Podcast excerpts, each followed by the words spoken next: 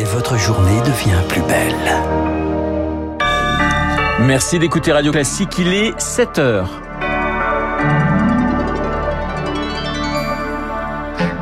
La matinale de Radio Classique avec Renaud Blanc. Le Covid galope en Chine et le monde tremble. Faut-il mettre en place de nouvelles restrictions? La réflexion est lancée côté français. Être un super-héros et sauver trois vies en quelques minutes, c'est facile. Il suffit de donner son sang. Les stocks sont dramatiquement bas. Et puis, c'est une histoire rocambolesque que vous raconte Radio Classique en fin d'édition, celle de la publication cette année de nouveaux inédits de Céline. Radio classique. Et le journal de 7 heures nous est présenté par Léa Boutin-Rivière. Bonjour Léa. Bonjour Renaud, bonjour à tous. Une question ce matin, que faut-il faire pour éviter une nouvelle propagation débridée du Covid? Les contaminations se multiplient en Chine depuis l'abandon de la politique zéro Covid. Et avec la prochaine réouverture des frontières, les scientifiques et les politiques n'ont qu'une crainte, qu'un nouveau variant remette le monde à genoux. Alors à Nahuo, Emmanuel Macron a demandé au gouvernement de réfléchir à des mesures de protection des Français. Au cœur des interrogations, faut-il oui ou non rétablir des tests Covid pour certains voyageurs à l'entrée de la France? Les États-Unis réfléchissent, les Japonais, les Indiens et les Italiens vont le faire. Et à ce stade, pas de réponse de l'exécutif. Le ministère de la Santé rappelle simplement qu'il étudie toutes les mesures utiles qui pourraient être mises en place dans le cadre juridique qui existe aujourd'hui. Depuis la fin de l'état d'urgence sanitaire en août, les voyageurs entrant dans l'Hexagone n'ont aucune formalité à accomplir. Cependant, le texte précise également que le gouvernement a encore la possibilité d'imposer un test Covid négatif pour les plus de 12 ans, et ce jusqu'au 31 janvier. Mais les spécialistes préviennent, on n'arrêtera pas le virus à la frontière. L'enjeu, c'est donc d'éviter d'être submergé par un nouveau variant plus dangereux ou alors qui résisterait au vaccin. Et pour ça, la clé, c'est de tester massivement les nouveaux arrivants et d'opérer un séquençage des personnes positives afin de repérer des mutations du coronavirus, explique Yves Copiters, épidémiologiste et professeur de santé publique en Belgique. Il ne faut pas attendre que ce soit la Chine qui on a identifié un nouveau variant. Donc il faut en effet des systèmes de surveillance génomique. On ne va pas séquencer tout le monde, mais on va prendre des échantillons dans ces personnes positives et séquencer ces échantillons. On pourrait avoir une meilleure coordination européenne par rapport à ça et envisager la contribution de, chaque pays dans cette recherche euh, de nouveaux variants. Et il le rappelle, en cas de rebond épidémique, la meilleure protection reste l'application des gestes barrières, port du masque, lavage des mains aération. Des précautions valables évidemment pour les autres maladies virales, dont la grippe. Cette dernière est d'une intensité très élevée cette année et en nette augmentation selon Santé publique France. 75% d'hospitalisation en plus en une semaine pour des syndromes grippaux. Et santé toujours avec ce geste simple et surtout nécessaire. Quelques minutes et vous pourriez sauver plusieurs vies. Le don du sang est crucial, d'autant plus que l'établissement français du sang alerte, il manque au moins 20 000 poches. C'est ce qu'explique Hervé Menrad, le directeur de la collecte à l'EFS. On est inquiet parce que cet effondrement du stock nous emmène dans des niveaux qui deviennent dangereux. Ça fait un mois que tous les jours, il nous manque 1500 poches dans les prélèvements de dons de sang. Et donc, on a un stock qui s'est effondré. On est à moins de 80 000 poches en stock. Et pour fonctionner correctement, faut être entre 95 et 100 000 pour pouvoir mettre sur l'ensemble du territoire tous les produits dans toute leur diversité nécessaires pour répondre aux besoins des établissements de santé et des malades. Ce qui est important, c'est d'avoir en tête que donner son sang permet de sauver jusqu'à trois vies. Hein. Avec un petit peu de son temps, on peut aider à sauver trois vies puisqu'avec un don de sang, on peut préparer trois produits différents. Et donc, c'est un geste qui est accessible à un très grand nombre de personnes et qui peut beaucoup aider les malades. Propos recueillis par Julie Drouin. Et petit rappel, vous pouvez donner votre sang si vous avez entre 18 et 70 ans et que vous pesez plus de 50 kilos.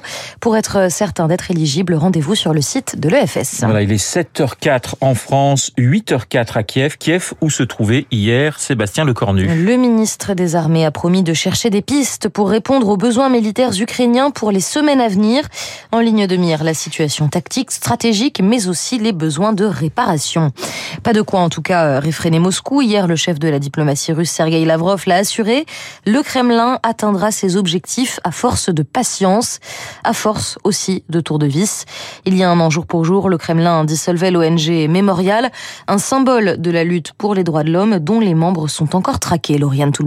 Enquête du FSB, amende et enregistrement forcé sur la liste des agents de l'étranger, harcèlement judiciaire, administratif. L'ONG Mémorial n'est plus, mais son cœur bat encore, représenté par ses membres. Alors le Kremlin ne les lâche pas et les pousse à l'exil. Un membre de Mémorial qui tient à rester anonyme sera bientôt accueilli en France grâce à un visa humanitaire. Et désormais, c'est un autre symbole de la défense des droits de l'homme qui est menacé de dissolution. Le groupe Helsinki De Moscou vient d'apprendre qu'il est poursuivi en justice. C'est la plus ancienne ONG de Russie, 75 ans d'existence. Dimitri Makarov, coprésident du collectif. C'était évident que l'on finirait par être visé. La seule question, c'était quand. C'est désormais une question de quelques mois. Mais cela ne veut pas dire que l'on va s'arrêter. Ce n'est pas la première fois que le groupe Helsinki de Moscou est forcé de fermer officiellement. On a survécu à la période soviétique, à plusieurs présidents. Donc j'espère que l'on arrivera aussi à survivre à ce régime-là. Une ONG qui pourtant recevait encore en 2017 les félicitations de Vladimir Poutine en personne. Les temps ont bien changé.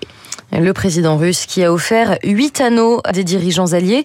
Un geste qui vous rappelle peut-être, Renaud, l'œuvre d'un certain Tolkien, puisque dans Le Seigneur des Anneaux, Sauron offre des bagues à des dirigeants humains qui deviennent ses serviteurs. Alors ce n'est pas une plaisanterie, puisque le Kremlin a nié hier hein, toute référence à cette trilogie. Alors les plus férus de littérature s'en rappellent peut-être. En octobre, des écrits inédits ont été publiés. Et oui, le second volume de textes jusque-là inconnus de Louis-Ferdinand Céline. Après guerre, c'est donc Londres et ses 500 pages qui ont été euh, publiées. L'aboutissement d'une histoire rocambolesque, presque trop improbable pour être vraie. Une affaire de mal, de feuillet et de résistance, Victoire Fort. Il était une fois une malle qu'un journaliste, Jean-Pierre Thibaudat, reçoit il y a des décennies de cela. Je me retrouve devant une caisse en bois. On me dit c'est ça. Et dedans, il y avait des lettres, il y avait des buvards, il y avait un peu de tout. Dans ce café parisien, aujourd'hui délesté de son secret, il raconte.